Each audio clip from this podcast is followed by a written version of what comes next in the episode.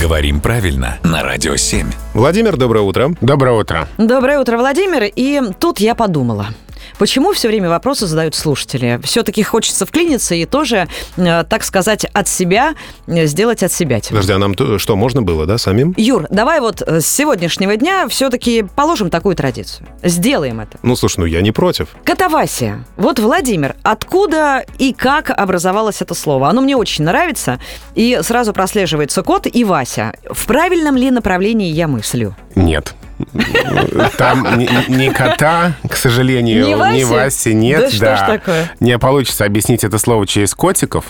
И вообще это очень интересно, что слово, обозначающее беспорядок, суету, какую-то неразбериху, изначально это церковный термин. И пишется-то оно не с буквами О, а с буквами А. Именно так. Катавасия. Вот так вот, друзья, вы представляете? Это неожиданно. Да, это заимствование из греческого. И так называли церковное пение во время утренней службы.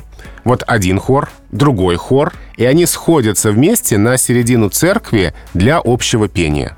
Вот этот процесс изначально назывался катавасия. И, видимо, в связи с тем, что при таком соединении двух хоров нередко случалась неразбериха, несинхронно они начинали петь, и возникал какой-то шум и так далее, это слово было переосмыслено и стало использоваться в значении путаница, неразбериха, суматоха. У нас тоже случается катавасия, да, Юр? Но сейчас надо отчетливо, смотри, всем напомнить обязательно, что свои вопросы Владимиру адресовать можно с помощью нашего сайта radio7.ru.